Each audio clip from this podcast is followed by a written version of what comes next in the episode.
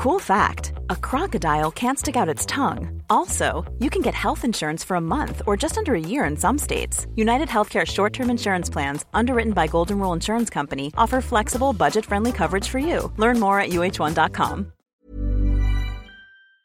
Gute Unterhaltung bis zum Schluss wünscht die Bestattung Wien.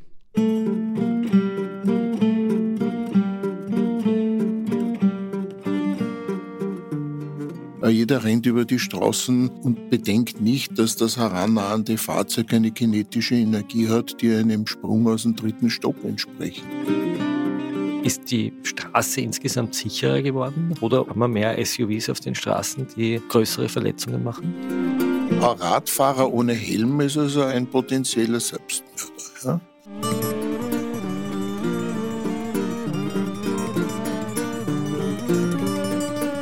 Herzlich willkommen, liebe Zuhörerinnen und Zuhörer, zu unserer nächsten Folge von Klenk und Reiter, dem Falter Podcast aus der Gerichtsmedizin. Neben mir sitzt Christian Reiter, Gerichtsmediziner, und ich bin Florian Klenk, Chefredakteur des Falter. Wir machen hier ja keinen True Crime Podcast, sondern ein bisschen etwas anderes. Ein Gespräch über die Medizin, wie sie die großen Verbrechen aufklärt, aber auch über historische Persönlichkeiten, deren Leben und Sterben mit den Mitteln der Medizin rekonstruiert wird. Wir haben aber bemerkt, dass vor allem auch jene Folgen besonders gern gehört werden, die so richtig den Alltag von Ihnen, liebe Zuhörerinnen und Zuhörer, berühren. Eine Folge über Apfelmus, das giftig geworden ist, über Pilze, die man besser nicht essen soll, über Maden auf dem Obst und was sie uns über Leichen verraten. Und heute haben wir uns gedacht, reden wir über etwas ganz, ganz Alltägliches, nämlich über den Straßenverkehr. Professor Reiter hat mir erzählt, dass die Gutachten über Verkehrsunfälle eigentlich sein tägliches Brot sind. Die großen historischen Fälle, das ist eigentlich nur sozusagen die Kühe. Das ist die Wurst am Brot. Die Wurst am Brot. Wie sind Sie denn hierher gekommen? Ich bin mit den Öffis hierher gekommen. Und wie ist es, wenn ein Gerichtsmediziner mit öffentlichen Verkehrsmitteln fährt? Woran denkt er? Naja, äh, grundsätzlich äh, denkt der Gerichtsmediziner, wenn er sich überhaupt außer Haus befindet, immer an die Möglichkeit, dass hier der Straßenverkehr irgendwie ähm, gefährlich sein könnte. Das können die Autos sein, das können aber auch die Radlfahrer sein. Äh, und bei den öffentlichen Verkehrsmitteln ist die Wahrscheinlichkeit sehr gering, dass etwas passiert. Aber ich äh, bin aufgrund meiner beruflichen Erfahrungen auch bei den öffentlichen Verkehrsmitteln immer wieder vorsichtig, weil ich ja doch genug Fälle seziert habe, wo Leute zum Beispiel im U-Bahn-Fahrtrog zu Tode gekommen sind, weil sie geschubst wurden äh, oder andere Handlungen stattgefunden haben. Wir Medien haben ja einmal entschieden, dass wir über Suizide vor öffentlichen Verkehrsmitteln nicht berichten, weil wir wissen, dass das insgesamt ähm, die Bereitschaft der Leute, es nachzumachen, steigert. Ähm, was mich fasziniert hat, ich war mal bei Ihnen sezieren vor vielen, vielen Jahren, mit welcher, würde jetzt fast sagen, charmanten Distanz man mit diesen Fällen umgeht. Da kam ein, kann mich erinnern, ein Gehilfe mit einem Sack und hat dann gesagt, Herr Professor, heute haben wir eine Eisenbahn. Und sie haben dann diese Person zusammengesetzt und es war so eine Mischung aus wirklicher respektvoller, respektvollem Umgang mit diesem Leichnam, aber gleichzeitig mit ein bisschen einem morbiden Wiener Schmäh hat man versucht, sich sozusagen auch eine Distanz zu verschaffen. Ist das so? Naja, auf der einen Seite selbstverständlich ähm, sind wir von unserer inneren Einstellung so, dass wir selbstverständlich nicht irgendwie despektierlich über Verstorbene reden oder denken. Äh, das ist hier unser Untersuchungsgut und wir wissen selbstverständlich, dass diese Personen auch ähm, von ihren Verwandten geliebt wurden und von der Gesellschaft geschätzt wurden. Äh, andererseits wieder kann einem gerade bei gewissen Todesfällen schon auch ein, ein, ein Würgen im Hals auftreten und man muss auch ein bisschen psychisch mit damit zurechtkommen. Und da kann es schon einmal vorkommen, dass also da die Diktion im Seziersaal etwas lockerer wird. Ja. Das heißt, ein gewisser Selbstschutz, indem man einfach ein bisschen lockerer redet, nicht über die Leiche, sondern generell einmal ein bisschen so Schmäh führt, äh, damit man mit diesen Dingen auch psychisch zurechtkommt. Sie haben ja zur Vorbereitung zwei Texte geschickt, einen Vortrag, den Sie offensichtlich vor Richtern und Staatsanwälten gehalten haben über Verkehrsunfälle und wie Verkehrsunfälle am Seziertisch ausschauen. Was mir aufgefallen ist, war einerseits ein Vergleich, da haben sie ein Bild des Landesgerichts für Strafsachen genommen und haben dann so immer auf den Stockwerken einen Strich gemacht und gezeigt, wie viel kmh es sind, wenn man aus welchem Stockwerk fällt. Und der erste Stock, der war sozusagen 20 bis 30 kmh Aufprallgeschwindigkeit und der zweite Stock 50 kmh und das Dach war, glaube ich, 70 kmh und wenn man ganz oben am Dachfirst runterfallen würde oder wenn es ein Kran wäre, dann wären es 100 kmh und sie haben immer dazu geschrieben, was dann passiert. Was eigentlich ziemlich schockierend war, dass man mit 20 km/h, das ist das Tempo von einem Radfahrer, eigentlich die kinetische Energie hat, wie wenn man aus dem ersten Stock von einem Wiener Gründerzeithaus fällt. Ja, also wir unterschätzen diese kinetische Energie, wenn wir im täglichen Leben mit äh, Kraftfahrzeugen interagieren, nennen wir es einmal so. Äh, jeder rennt über die Straßen äh, und bedenkt nicht, dass das herannahende Fahrzeug eine kinetische Energie hat, die einem Sprung aus dem dritten Stock entspricht. Man merkt es eigentlich nur, wenn man gegen eine Glaswand läuft und sich den Schädel anhaut, wo man wahrscheinlich mit 3, 4 kmh unterwegs ist und wenn man Pech hat. Wenn man bedenkt, dass das Schienbein eines Menschen und das Schienbein des Menschen ist ein harter Knochen, äh, bereits bei einer Geschwindigkeit eines PKWs, also die, Sie wissen ja, kinetische Energie ist von Geschwindigkeit und von der Masse abhängig, aber dass bei einem Anstoß mit einem PKW etwa in der Größenordnung zwischen 10 und 15 kmh bereits das Schienbein bricht und ein Auto, das 10, 15 kmh fährt, ist er langsam. Das ist einparken oder ein bisschen mehr als einparken. Man. Äh, das heißt, wir agieren im Straßenverkehr unbesonnen, weil wir einfach nicht abschätzen können, wie gefährlich die kinetischen Energien sind. Das Zweite, was mich irritiert hat, war, dass die Menschen, die da bei Ihnen auf dem Tisch liegen, äh, am Anfang noch ihre Straßenkleidung anhaben. Dass das Menschen sind, die so wirklich aus dem Alltag gerissen werden. Eine Schülerin, die so irgendwie so ein Band-T-Shirt anhat oder ein Pensionist mit seiner Daunenjacke, eine Frau mit einer weißen Hose, wo man irgendwie das Gefühl hat, das ist eine Krankenschwester am Weg in die Arbeit, die aber alle sozusagen von einer Sekunde auf die andere in, den, in das Reich des Todes befördert wurden. Ist das für Sie etwas, was Sie immer noch berührt? Die Kleidung, weil kaum sind diese Menschen ausgezogen und werden dann seziert, schauen sie eigentlich aus wie Präparate. Aber mit der Kleidung haben die sowas Individuelles. Das ist vielleicht für Sie als Außenstehender so, die Kleidung eines Verstorbenen ist für uns ein ganz wichtiges Beweismaterial und wir sehen die Kleidung eines Verstorbenen genauso wichtig und genauso informationshältig wie den Toten selbst.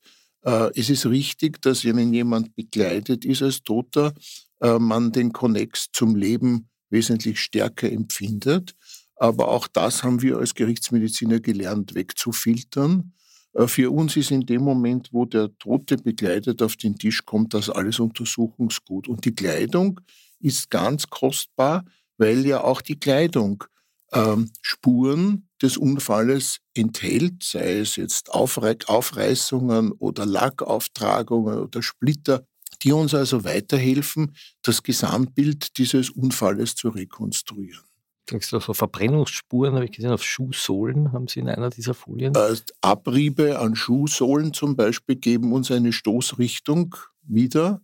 Oder wenn eine Person zum Beispiel von einem Pkw über fahren wird, da muss er nicht überrollt werden, weil überrollen hat ja was mit Reifen zu tun und überfahren ist eine Bewegung über einen Körper. Das heißt, man kann mittig in einem, von einem Pkw überfahren werden, ohne von ihm überrollt zu werden. Aber der heiße Auspuff zum Beispiel oder der Katalysator erzeugen Wärme- oder hitzebedingte Veränderungen an der Kleidung oder am Körper und wir können dadurch auch die Position der Person äh, zum Fahrzeug sehr gut rekonstruieren. Bevor wir über so einzelne Fälle sprechen, ich nehme an, dass das sozusagen Ihr Gutachten auch für die Strafhöhe oder auch für die juristische Bewertung, also nicht nur für die Bemessung des Schmerzengelds, sondern auch für die strafrechtliche Beurteilung extrem wichtig ist. Ja, weil wir ja im Strafrecht einerseits Fahrlässigkeitsdelikte und andererseits Vorsatzdelikte unterscheiden, ähm, wobei die Vorsatzdelikte auch die billigende Inkaufnahme, also so nach dem Motto, ist mir auch wurscht, wenn es so ist, ja, ähm, berücksichtigen. Aber selbstverständlich das Strafausmaß bei Fahrlässigkeitsdelikten, wo man halt eine Schlamperei, in Wien würde man sagen, Fahrlässigkeit ist Schlamperei, begeht, selbstverständlich eine ganz andere Strafbemessung nach sich zieht, als wenn es sich um ein Vorsatzdelikt handelt.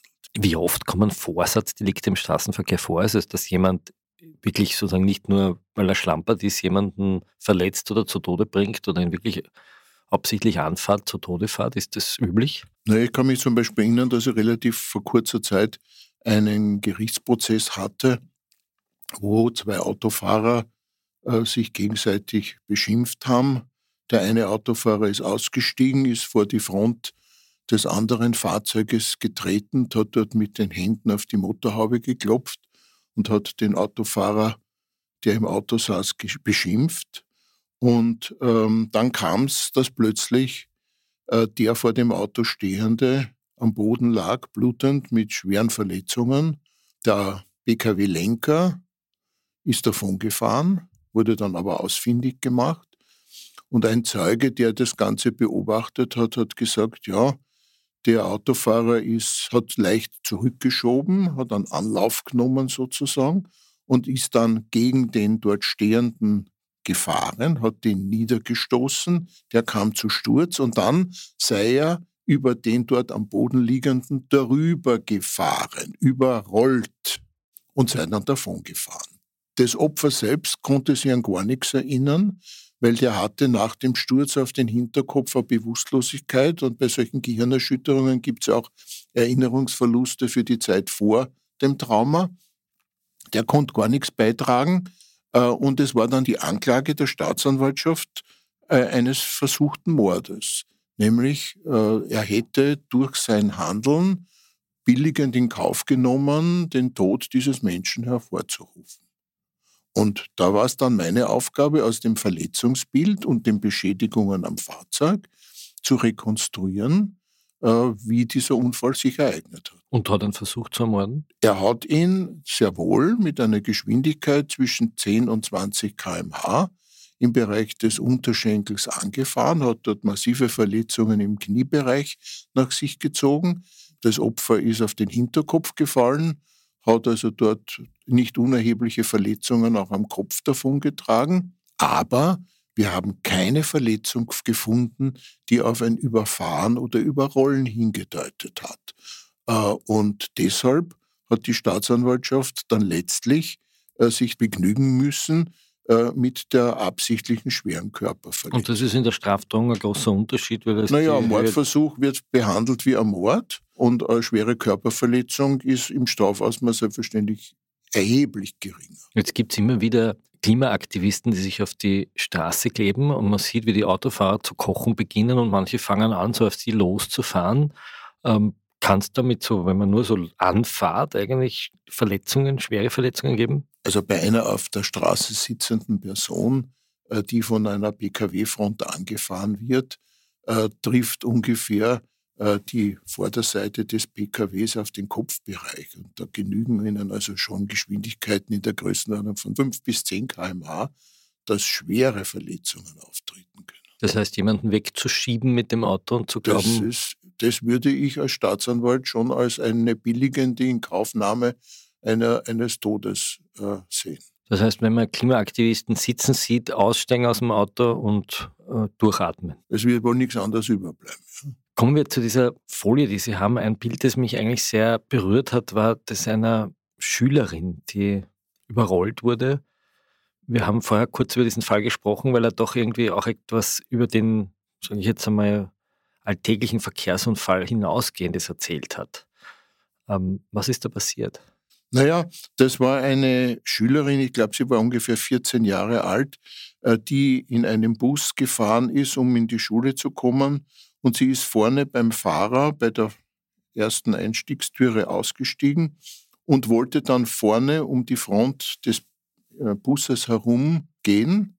Und da gibt es offenbar so ein totes Eck rechts vorne für den Fahrer. Und der Fahrer ist, hat, das, hat den Bus in Bewegung gesetzt und dieses Mädchen ist von der Busfront niedergestoßen worden und dann vom rechten Vorderreifen des Busses überrollt worden. Passanten haben laut geschrien, er soll stehen bleiben. Und er ist auch stehen geblieben, aber das Fatale war, er ist direkt auf dem Kind stehen geblieben. Der Reifen war im Bereich des Bauches äh, und äh, man hat dann geschrien, bitte zurückfahren, Sie stehen auf dem Kind. Und da gab es von Seiten der, des Arbeitsgebers dieses Busunternehmens äh, die Order, nach einem Unfall hat das Verkehrsmittel so dort stehen zu bleiben, wie der Unfall sich ereignet hat. Und trotz Herumgeschrei aller Passanten ist er von dem Mädchen nicht runtergefahren. Und das Kind ist dann gestorben. Äh, und äh, die Frage bei Gericht war, ob das Kind überlebt hätte, äh, wenn der einen halben Meter mit dem Bus noch vor oder zurückgefahren wäre, um die Rettung dieses Kindes zu beschleunigen. Und letztlich ist der Busfahrer dann verurteilt worden wegen fahrlässiger Tötung. Hätte das Kind überlebt? Überlebt man ein Überrollen von einem Bus? Da geht es um die Frage des Sterbens. Woran stirbt jemand und wann stirbt jemand? Mein Lehrer Holzerbeck hat immer gesagt, man kann getötet werden, solange man stirbt. Das heißt, wenn eine andere Todesursache eintritt als Alternativereignis, zu einem anderen Zeitpunkt, dann ist es ein anderer Tod. Und dann stellt sich die Frage, wurde dieser andere Tod durch das Verhalten des Verursachers beeinflusst?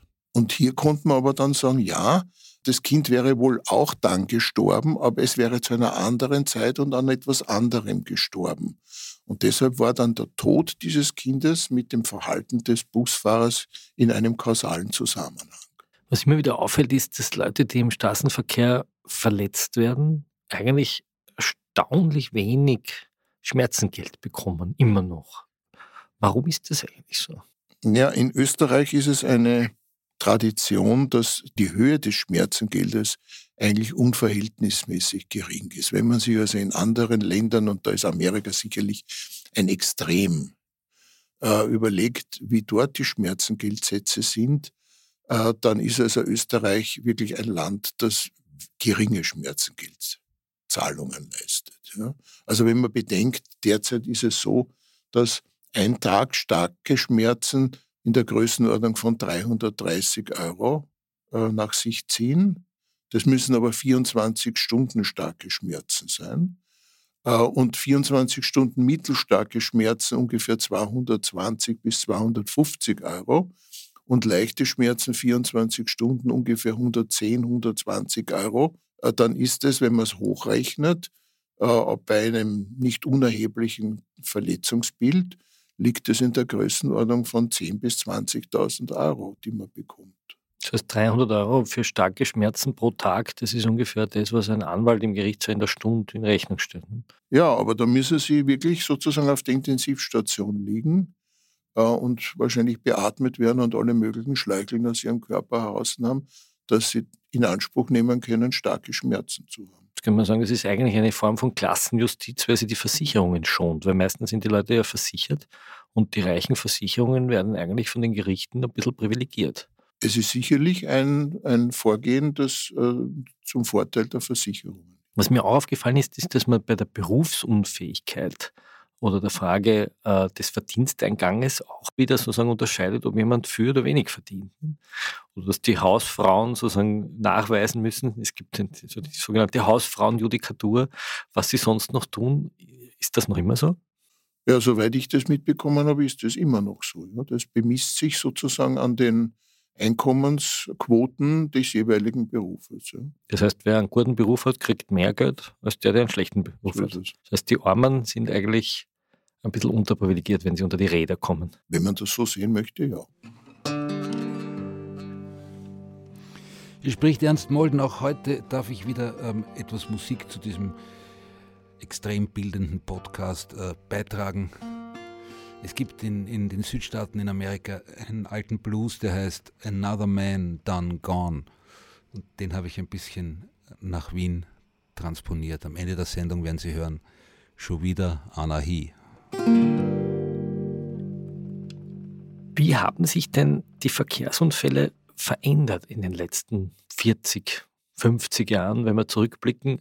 Ist die Straße insgesamt sicherer geworden? Hat die Technik, die Entwicklung der Autos äh, dazu geführt, dass die Verletzungen weniger werden? Oder umgekehrt, haben wir mehr SUVs auf den Straßen, die sozusagen größere Verletzungen machen? Also es hängt immer davon ab, selbstverständlich, welche Fahrzeuge hier bei einem Unfall betroffen sind oder mitspielen. Die Verkehrsstatistiken sind in den letzten Jahren generell etwas besser geworden, obwohl es sicher wohl auch mehr Autos gibt. Äh, ich kann mich erinnern, in meinen ersten Jahren auf der Gerichtsmedizin hatten wir ganz häufig schwere Schädel-Hirnverletzungen bei Pkw-Insassen in der ersten Sitzreihe, äh, weil damals keine Gurtenpflicht war. Wir hatten schwerste Behinderungen nach Hirnblutungen, weil die Leute gegen die Windschutzscheibe geflogen sind. Äh, wir hatten schwerste Verletzungen des Brustkorbes, weil die Lenker gegen die Lenksäule gefallen sind. Und mit der von eh ganz typisch österreichisch einmal querulierten Ding, ja, wir müssen uns alle angurten, ja, ist die Zahl derer, die solche Verletzungen erlitten haben, dramatisch zurückgegangen. Das heißt, wenn ich mich nicht anschnalle, bin ich nicht nur verletzt im Gesicht, sondern möglicherweise auch dauerhaft behindert, weil mein Gehirn einfach geschädigt Ja, wenn Sie mit der Stirne, wenn Sie mit der Stirne die Windschutzscheibe durchschlagen, äh, dann haben Sie also im Stirnhirn und im Hinterhauptsgehirn äh, wahrscheinlich große Verletzungsareale, was dazu führen kann, dass Sie einerseits massive Persönlichkeitsänderungen erfahren und andererseits können sie einen Sehverlust erleiden. Also das heißt, das ist schon, da, da spürt sie schon was ab am Gehirn, wenn sie eine Windschutzscheibe durchschlagen. Und die durchschlagen sie bei einer relativ geringen Geschwindigkeit, wenn sie nicht angegurtet sind, relativ schnell. Quality sleep is essential. That's why the Sleep Number Smart Bed is designed for your ever-evolving sleep needs. Need a bed that's firmer or softer on either side? Helps you sleep at a comfortable temperature? Sleep Number smart beds let you individualize your comfort so you sleep better together. JD Power ranks Sleep Number number 1 in customer satisfaction with mattresses purchased in-store. And now, save 50% on the Sleep Number limited edition smart bed for a limited time. For JD Power 2023 award information, visit jdpower.com/awards. Only at a Sleep Number store or sleepnumber.com. Geringe Geschwindigkeit heißt was? Ja, im Stadtverkehr. Stadtverkehrsgeschwindigkeit. Das heißt, alle, die jetzt diesen Podcast hören, beim Autofahren anschnallen. Weil ja, es 20 km hat sich Gott sei Dank ja dann auch noch sozusagen der Airbag als zusätzliche Einrichtung hier äh, eingefunden, sodass wir diese Art von Verletzungen und auch Todesursachen in den letzten Jahren ganz selten sehen. Gott sei Dank. Ich bin als Kind noch ganz selbstverständlich auf der Hutablage im Auto hinten gelegen, wenn man nach Italien gefahren ist. Die Eltern haben vorhin geraucht, so war das damals. Äh, Kinder nicht anschnallen hinten, ist das eine gute Idee? Oder generell sich hinten im Taxi zum Beispiel, viele Leute, die vielleicht mit dem Taxi fahren, schnallen sich eigentlich nicht an. Ist das wurscht, wenn man da gegen den Vordersitz fliegt oder kann ich mich da also, auch so schwer verletzen? Ich gurte mich auch im Taxi immer an, denn äh, man kann also auch ganz erhebliche Verletzungen erfahren, wenn man in der hinteren Sitzreihe nicht angegurtet ist. Welche? Naja, da kann man also massivste äh, massivste Überstreckungstraumen haben, wenn jemand hinten auffährt. Man kann aber auch massive Gesichtsverletzungen bekommen, wenn man gegen die vordere Lehne fällt, also wenn man nach vor verlagert wird. Also äh, es werden auch immer wieder Leute bei Verkehrsunfällen aus dem Fahrzeug herausgeschleudert, weil sie nicht angegurtet sind. Also bei bei Unfällen, bei denen es zu Drehbewegungen des Fahrzeuges kommt, wo dann die Türen aufspringen und die Leute aus den Fahrzeugen rausfallen, erleiden die Leute oft durch den Sturz auf die Fahrbahn tödliche oder schwerste Verletzungen, was durch den Gurt verhindert werden kann. Und das kann Autos betreffen, die eigentlich ganz vorschriftsgemäß langsam fahren, aber gerammt werden. Genau. Das heißt, anschnallen auch wichtig, um nicht rauszufliegen. Also ich habe das in meiner Familie, klarerweise, die Familie eines Gerichtsmediziners ist traumatisiert, weil der Vater ständig irgendwelche schrecklichen Geschichten erzählt. Aber äh, es ist nicht angegurtet sein, ist ein, das ist ein No-Go. Manchmal sieht man so auf der Autobahn bei längeren Reisen, dass man so die Füße auf das Armaturenbrett legt, ja, so gemütlich. Was ja. passiert dann? Naja, wenn der Airbag aufgeht zum Beispiel und Sie haben die Füße am, also vorne auf der Ablage, äh, dann kommt es zu einer ganz massiven Klappmesserbewegung. Das heißt, die Füße oder die Beine werden Richtung Kopf bewegt. Das kann schwerste Verletzungen im Rückenmarksbereich nach sich ziehen. Sie können querschnittsgelähmt sein. Also das heißt, im günstigsten Fall äh, haben Sie also Verletzungen im Bereich des Beckens, aber mit großer Wahrscheinlichkeit können bei solchen Öffnungen des Airbags Querschnittslähmungen entstehen. Das heißt, die Füße immer unten lassen. Also es ist zwar angenehm und ich, ich habe das selber in meiner Jugend auch so gemacht, ja, nämlich äh, die Luft, äh, die Füße blausen lassen von der, von der Belüftung der Windschutzscheibe, äh, ist nett, aber es ist sehr gefährlich. Dass man sich das Rückenmark abreißen kann, wenn man die Füße am Armaturenbrett liegen hat, das ist eigentlich etwas, was die Leute überhaupt nicht wissen. Weil es ist auf jedem Airbag ein Pickel, dass man den Kindersitz andersrum hinsetzt oder irgendwie den Airbag ausschaltet, aber dass man die Fussel nicht vorne drauflegt, das weiß eigentlich niemand. Ja, es wird darüber wenig gesprochen. Es kommen Gott sei Dank auch nicht ganz so viele Fälle vor, aber de facto ist, man muss sich einfach vorstellen, äh, wie die Beine bewegt werden, wenn der Airbag aufgeht. Und da rechnen wir, der Airbag geht auf bei 10, 15 km/h, wenn ich es ja. richtig verstehe. Das heißt, den muss ich nicht auf der Autobahn dahin rollen, sondern Und gleichzeitig wird aber ihr Rumpf nach vor bewegt. Der wird Gott sei Dank durch die Rückhaltesysteme, sprich Kurt, fixiert, aber die Beine werden bis, die Knie werden bis zum Gesicht bewegt. Und da, diese abrupte Bewegung äh, vertragt das Nervensystem, das von der Rückenmark kommt, nicht. Oder reden wir vom ganz normalen, gemütlichen Stadtverkehr. Das heißt, wir fahren vielleicht ganz gemütlich durch die Stadt, legen das Fussel auf die Armatur es fährt mal hinten wer oder vorne irgendwie wer drauf und. Weil es ja hier gar nicht so sehr um die kinetische Energie des Unfalles geht, sondern es geht um die kinetische Energie des Airbags, der sich entfaltet. Das heißt, eigentlich müsste auf jedem Auto vor einer Pickel stehen, hier keine Füße ablegen. Aber die Hörer, die jetzt hier den Podcast hören, werden daraus etwas lernen. Äh, und ich finde das auch sehr wichtig, dass man das einmal äh, mitteilt. Kommen wir noch zu den elektrischen Geräten, das Herumfummeln, das äh, ins Handy tippen, jetzt die Lautstärke dieses Podcasts adjustieren und hinschauen, ob man die richtige Folge erwischt hat. Führt das zu mehr Unfällen? Führt das, ist das in den Gerichtssälen ein Thema? Kann man sowas rekonstruieren? Dazu gibt es keine Statistiken und Sie dürfen auch nicht vergessen, dass äh, nach einem Verkehrsunfall meistens niemand fragt, wo ist das Handy und dieses Handy, das irgendwo unten äh, bei den Füßen im vorderen Teil des Autos liegt. Auf das achtet oft niemand und selbst wenn es dann später zur Diskussion kommt, wird es heißen, ja, das ist also auf der Sitzfläche des Beifahrersitzes gelegen und ich habe nicht damit hantiert. Äh, aber die, das Manipulieren an elektronischen Geräten während des Fahrens äh, ist sicherlich ein Faktor, der die Unfallstatistik hochschraubt. Aber wie viel da wirklich äh, eine Rolle spielt, darüber wissen wir zu wenig. Das heißt, das wäre etwas, was Sie erforschen könnten. Naja, die, die Leute, die es betrifft, nämlich die Insassen im Auto, äh, achten oft darauf nicht, beziehungsweise der Verursacher des Unfalles, der Lenker, der sich mit irgendeinem elektronischen Gerät beschäftigt hat, der wird das also auch nicht zugeben. Reden wir noch ein bisschen über die Radfahrer. Wir wollen ja, dass die Leute mehr Rad fahren. Wir steigern den Anteil der Radfahrer. Sie haben mir mal erzählt, dass das eigentlich sehr viele neue Verletzungsbilder, neue Verletzungen in Ihr Institut spült. Ja, also Zweiradfahrer, das heißt also vom Moped angefangen bis zum Scooter, haben in den letzten Jahren, was die Beteiligung bei Unfällen betrifft, zweifellos zugenommen. Ja?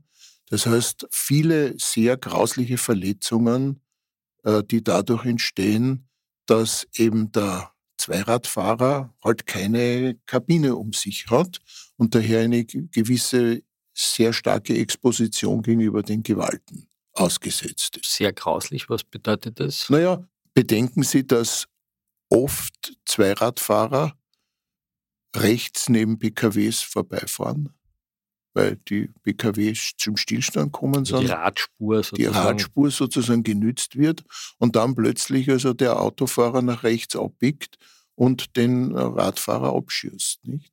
Äh, aber auch die Unfälle zwischen den zwei Radfahrern sind häufig, ja, weil viele Zweiradfahrer sich ein bisschen anarchisch im Verkehr verhalten. Ja.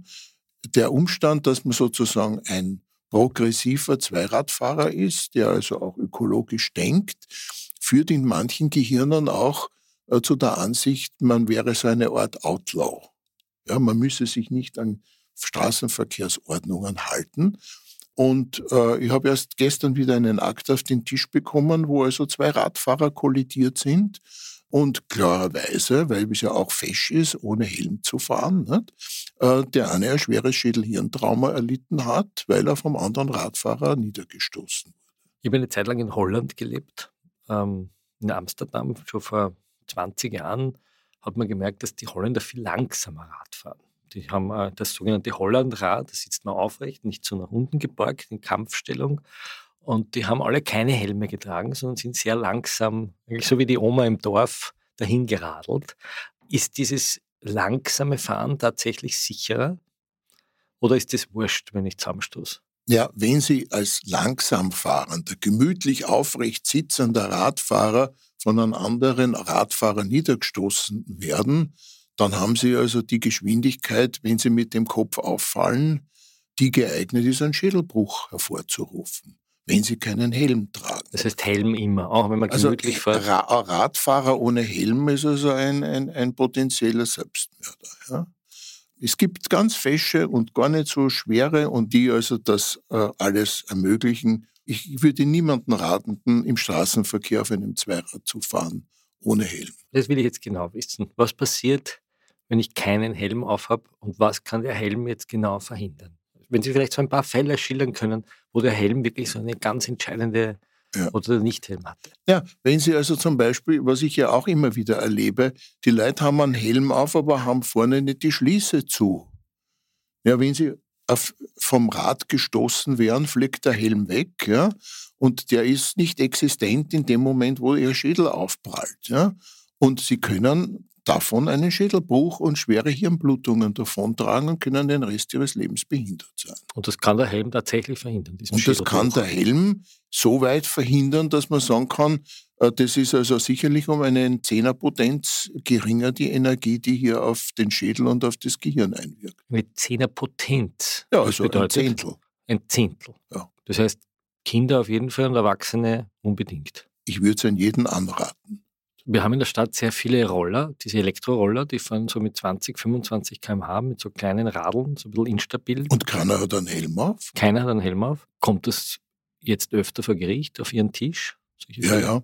Diese Fälle nehmen ganz dramatisch zu, weil erstens einmal viele Leute zu wenig Fahrerfahrung mit diesen kleinrädrigen Rollern haben. Die sind auch sehr anfällig für Verreißen und Bodenunebenheiten. Man unterschätzt es, man kommt sehr schnell in, zu Sturz äh, und ähm, weil die Leute auch keine Helme tragen, äh, haben wir also hier ganz erhebliche Verletzungen, die wir als Gutachter dann sehen. Kommen wir noch zu einem für mich sehr überraschenden Text für Sie, wo Sie über den Schreck philosophieren, nämlich der Schreck, der eine Verletzung auslösen kann. Nennen wir es lieber so, ein Schreck, der ein Beschwerdebild auslösen kann. Vielleicht fangen wir noch ein bisschen vorher an, nämlich der sogenannte Batchenschlag. Jeder kennt das sogenannte Batchenschlag-Syndrom, ähm, das man gerne mal hat. Und wenn ich Ihre Berichte lese, haben Sie ein gewisses Mitgefühl mit jenen, bei denen man eigentlich keine wirklichen Beweise dafür findet, dass da eine Verletzung stattgefunden hat, die aber trotzdem Beschwerden haben. Es ist so, dass die Techniker auch durch Dummy-Versuche nachweisen konnten, dass bei einer Beschleunigung eines Pkw-Insassen unter 3G, das entspricht etwa einer Anstoßgeschwindigkeit von 11 kmh, es so gut wie nicht zu Veränderungen der Sitzposition der Insassen kommt, die geeignet sind, eine Zerrung der Halswirbelsäule nach sich zu ziehen. Es kann aber nichts gezerrt werden, was nicht bewegt wird. Wir kennen das im Prater vom Autodrom. Da sind Geschwindigkeiten in der Größenordnung von etwa 10, 11 kmh und es geht eigentlich niemand vom Autodrom weg und jammert, dass er Beschwerden von Seiten der Halswirbelsäule hat. Weil dann müssten die Autodrombetreiber zusperren. Und jetzt kommen aber zu Ihnen Leute und sagen, wir sind mit einer ganz geringen Anstoßgeschwindigkeit konfrontiert und haben Schmerzen. Ich bekomme Akte von den Gerichten, wo Leute nach einem Verkehrsunfall äh, ins Krankenhaus, zum Hausarzt, zum Orthopäden gehen und über Beschwerden im Bereich der Schultergürtel-Nackenregion klagen.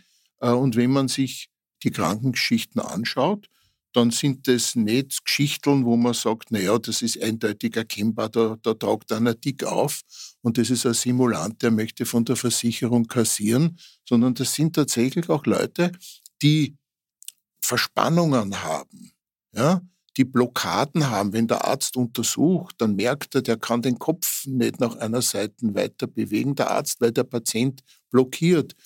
Äh, also das heißt, nicht nur subjektive Beschwerden des Patienten, sondern auch objektive Befunde durch die untersuchenden Ärzte. Und wenn man sich dann die Beschädigungen an den Fahrzeugen anschaut und sie von einem Techniker rekonstruieren lässt, die Anstoßkinetik, dann stellt sich heraus, das war ein Pimperlunfall, da ist überhaupt nichts Kinetisches passiert, das war geringer als im Autodrom und hier kann niemand eine Zerrung davon getragen haben. Und früher war das oft so, dass dann eben die Richter in den Gerichtsverhandlungen diesen Opfern mehr oder weniger ins Gesicht gesagt haben, sie sind ein Simulant, weil äh, sie können nicht verletzt worden sein, weil technisch gesehen hat ihr Körper keine Bewegung erfahren und daher können sie auch keine Zerrung haben. Und ich habe dann oft den Eindruck gehabt, dass diese Leute eigentlich aus dem Gerichtssaal gegangen sind und sich eigentlich missverstanden gefühlt haben. Ja, die Justiz ist über sie drüber gefahren. Ich habe aus diesem Anlass heraus dann eine Studie gemacht über 2500 äh, Unfallopfer, die nach Auffahrunfällen eine Beschwerdesymptomatik äh, entwickelt haben. Und äh, bin draufgekommen, dass es eine gar nicht so geringe Anzahl von Personen gibt, bei denen die Beschwerdesymptomatik nicht mit einer kinetischen Effekt einhergeht. Also das heißt, es ist nichts bewegt worden, auch nichts gezerrt worden, aber sie hatten trotzdem Beschwerden, weil sie sich erschrocken haben. Ich bin auf diese Idee auch gekommen. Ich bin einmal bei einer Ampelkreuzung gestanden als Fußgänger, habe auf das grüne Licht für die Fußgänger gewartet und war ein bisschen so verträumt und habe an nichts gedacht und habe auf das grüne Licht gewartet. Und auf einmal kommt ein alter Freund, den ich aber vorher nicht gesehen habe, klopft mir auf die Schulter von hinten und sagt, Servus, Alter.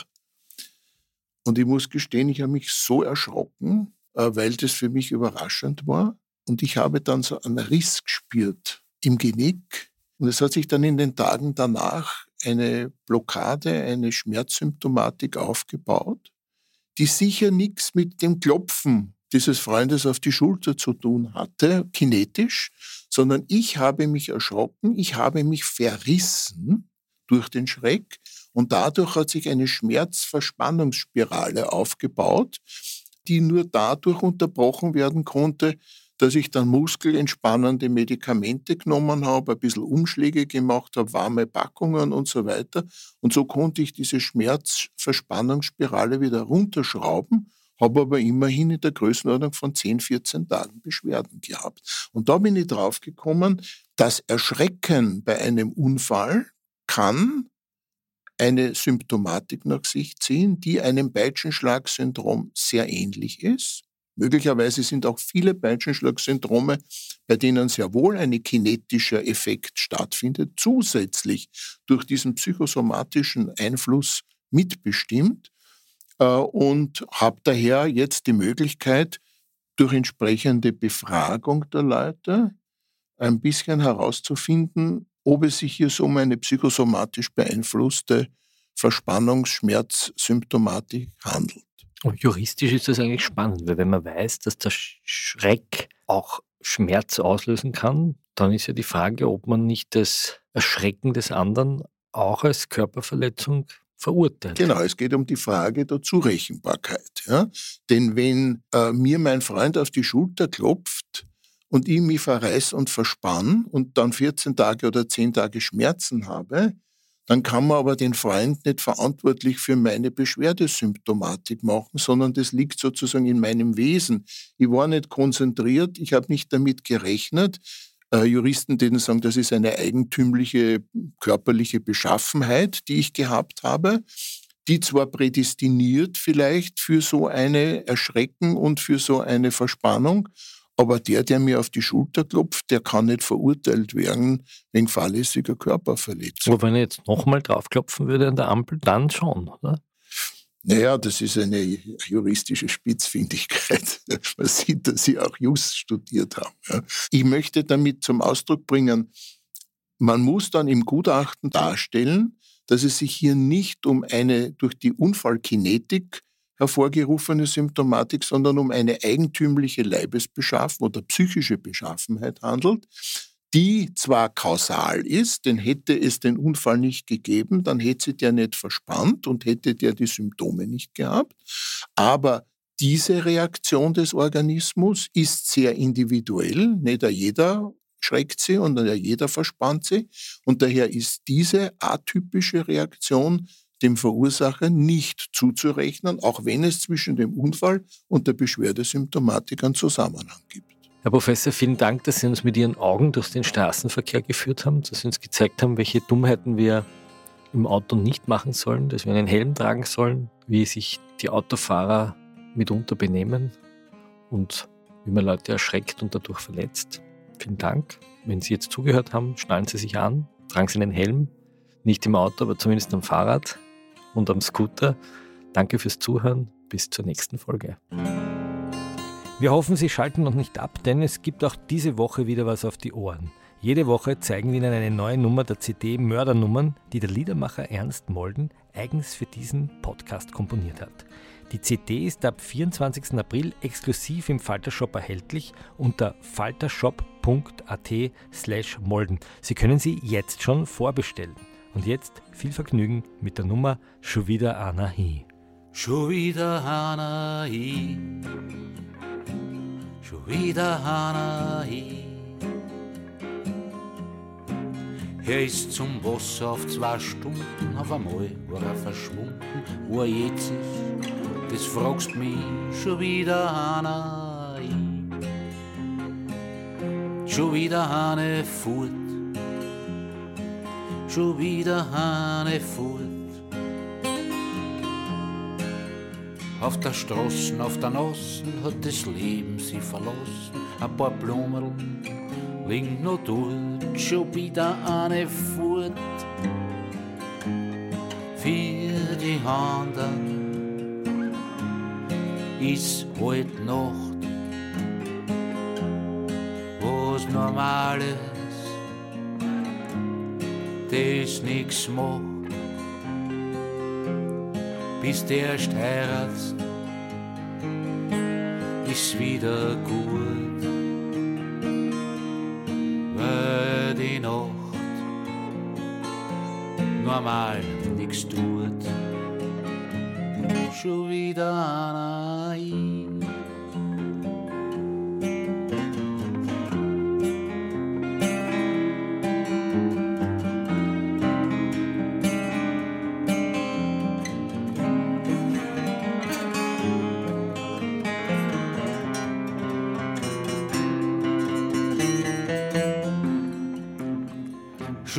wieder eine weg, schon wieder eine weg. Gesagt hat's, macht er keine Sorgen und den Radio richten wir morgen.